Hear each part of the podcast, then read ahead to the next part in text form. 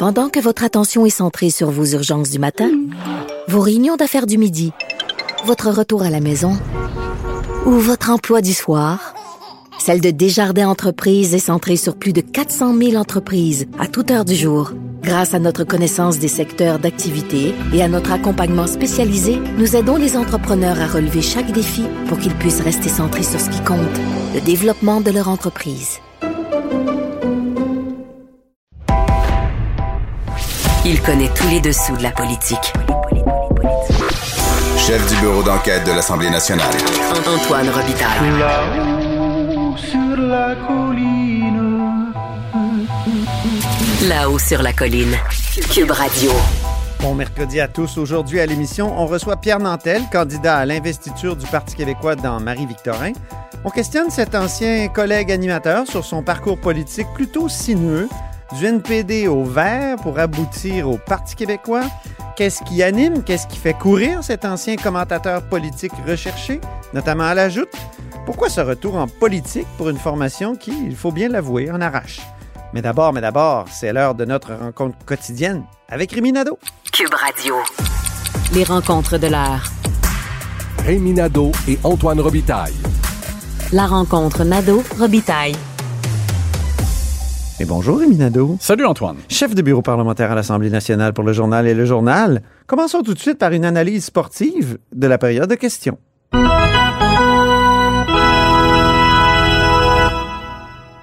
Oh, il y a eu de la rudesse euh, au Salon Bleu.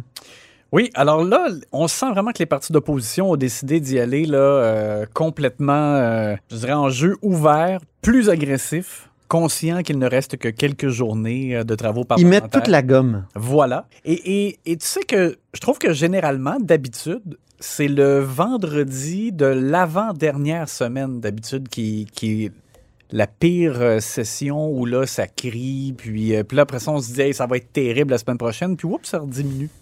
Et là, dans, dans le cas qui nous occupe, je trouve que cette session-ci, là, il y a vraiment un. Il n'y a pas une année où il n'y a pas eu de vœux de Noël parce que tout le monde était fâché contre tout le monde. C'est dans les années Charret, il n'y avait carrément pas eu de vœux. Parce que la, la tradition Ben veut qu'il y ait des vœux. Je Donc, me rappelle euh, pas. vendredi, une année, il n'avait pas eu. Ah, ben ouais, pourtant. C'était l'année des demandes répétées des commissions d'enquête la sur la construction puis tout ça. Alors là, on voit. Je vraiment- ferme la parenthèse. Là, on voit une escalade. Là. Oui. On voit vraiment dans les derniers jours Ah, que là, oui. ça, ça a augmenté.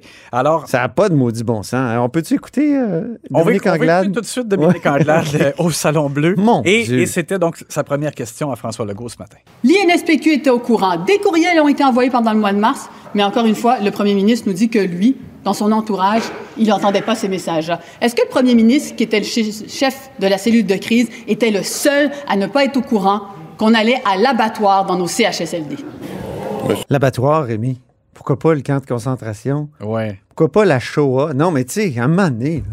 Ben, c'est ça. Moi, j'en ai contre le fait que ça sous-entend qu'il y a une intention. Ça sous-entend que C'est sciemment Mm. qu'on envoie des gens volontairement pour qu'ils aillent mourir. C'est du délai. Je m'excuse, là. C'est du délai.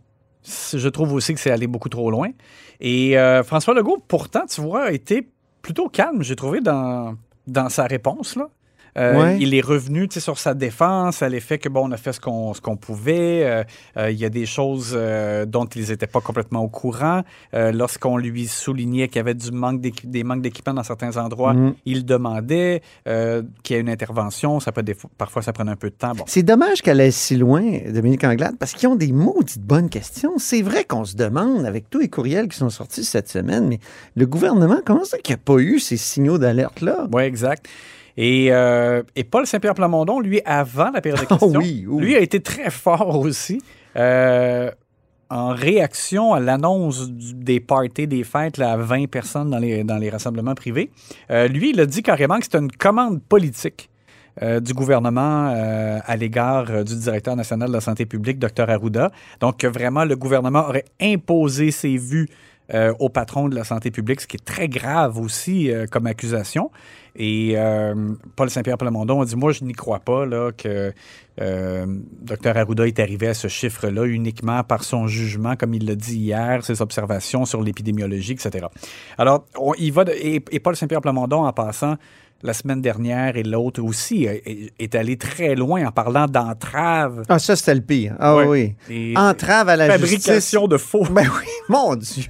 Alors, on était vraiment. Non, mais dans- ils savent plus quoi faire pour se faire remarquer. Vraiment, Ouais, là. je pense que là, quand on est rendu dans les, les accusations de nature criminelle, moi aussi, je trouve que c'est très fort. Mais alors voilà. Puis je tiens à le dire, c'est pas parce que je défends béatement le gouvernement. Là. Le gouvernement, il a commis des erreurs dans cette première vague-là. C'est- C'est clair, là. C'est- Puis on le voit. Ce qui est beau avec, ce qui est beau avec les enquêtes actuelles, c'est qu'on en découvre là, toutes sortes de pans. Puis il y a des correctifs qui vont être sans doute euh, apportés pour les prochaines crises Ouais. du même type.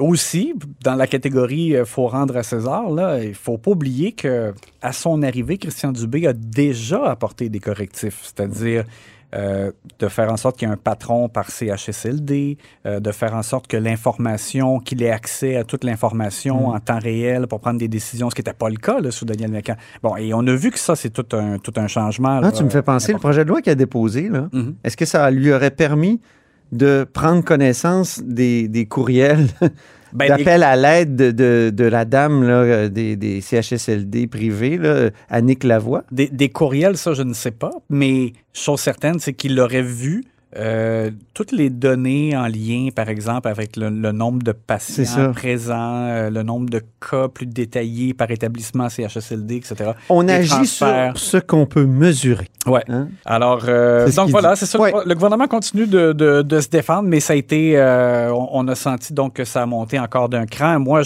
j'avais souligné, je n'étais pas d'accord avec le fait que Dominique Anglade, la semaine dernière, impute une partie des responsabilités à Christian Dubé, François Legault, au décès de, de M. Genet à, à Santerre.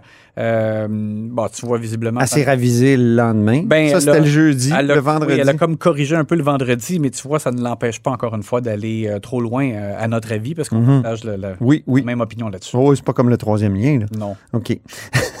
la question sans réponse, Rémi. Bien, justement, tu disais qu'il y avait des bonnes euh, questions. Joël Arsenault, lui, a posé une question. Il n'y a pas eu de réponse. Et je trouve particulier la façon euh, avec laquelle euh, François Legault a navigué euh, sur celle-là.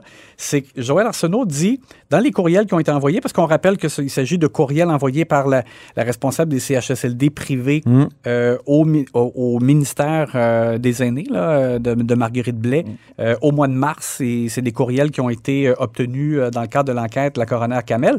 Et donc, Joël Arsenault dit on voit dans les courriels qu'il y a eu des signaux euh, d'alerte envoyés à la ministre responsable des aînés, Marguerite Ouais. Et là, il dit est-ce que, donc, la, la ministre responsable des aînés vous a avisé de ça à la cellule de crise euh, donc, euh, incluant M. Legault, le- le- le- la ministre de la Santé à l'époque, etc. C'est la grande absente. Et là, François Mm. Legault, dans sa réponse, il dit la ministre responsable des aînés et sa sous-ministre, Nathalie Rosebush, faisaient partie de la cellule de crise. Parfois au téléphone, tu sais, participaient aux réunions de la cellule de J'ai crise. toujours pensé que Marguerite Blais n'en faisait pas partie. Moi, on m'avait dit qu'elle était au téléphone euh, souvent.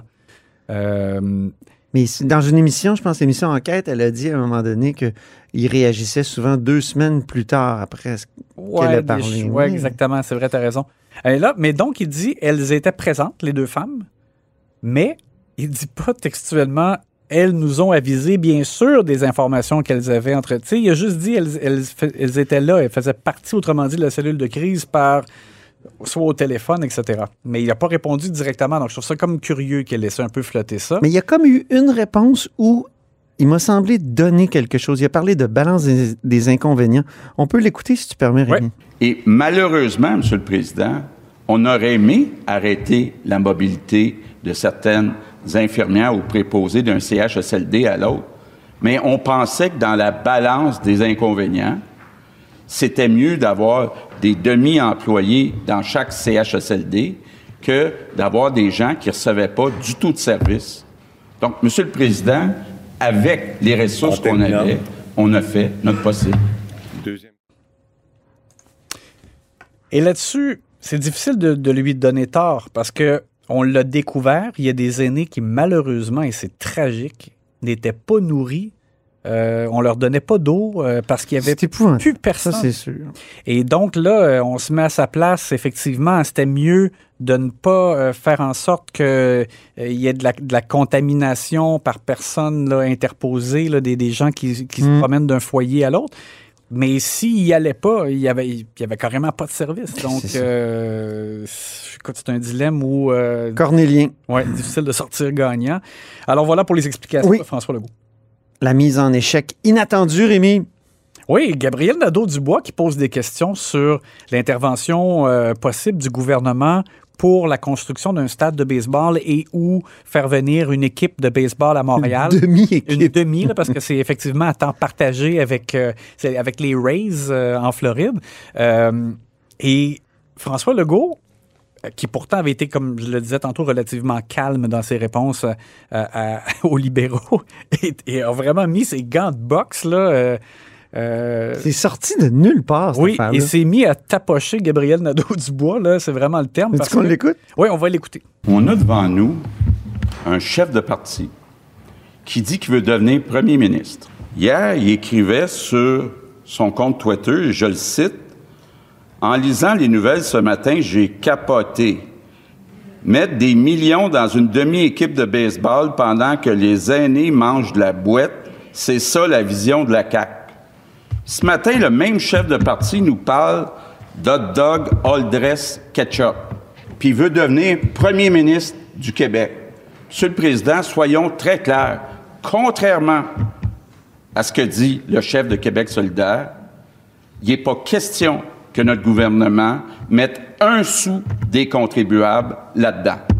Alors, François Legault était vraiment fâché de, de ce message sur Twitter de Gabriel Nadeau-Dubois. Il faisait référence à la mauvaise qualité des repas dans les CHSLD. Oui. Bon.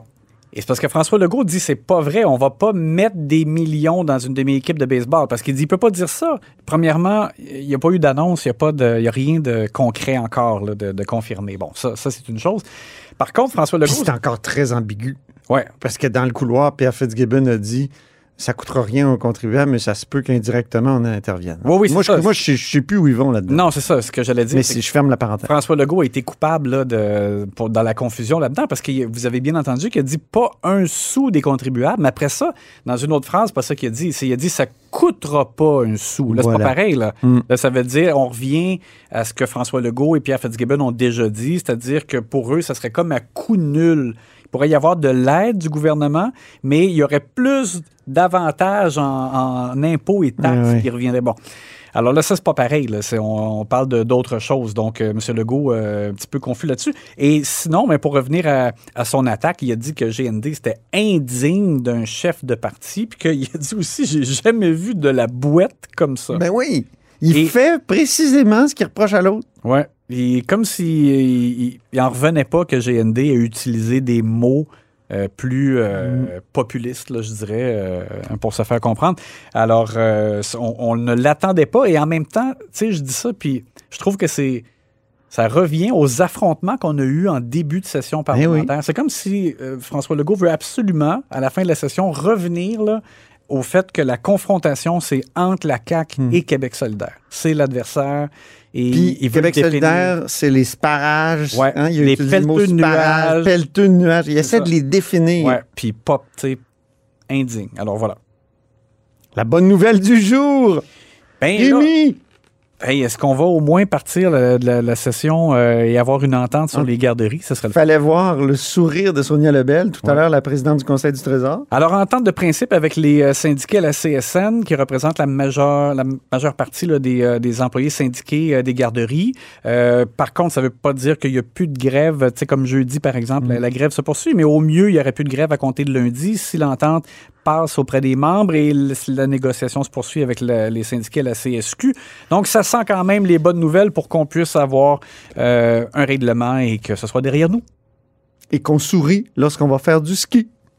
Et en passant, Ouais. Je, je félicite quand même Sonia Lebel de ne pas avoir attendu la conclusion de la négociation pour augmenter tout de suite les salaires des éducatrices en Ouais, garderie, parce que ça a au moins freiné l'hémorragie. Les éducatrices étaient découragées et partaient, quittaient là, les CPE là, une après l'autre. Donc, au moins, je, moi, je pense que ça a été euh, ingénieux euh, de le faire. Euh, ils ont posé, ils n'ont pas attendu et en même temps, ça enlevait un petit peu un levier de, de négociation, je trouve, du côté des syndicats.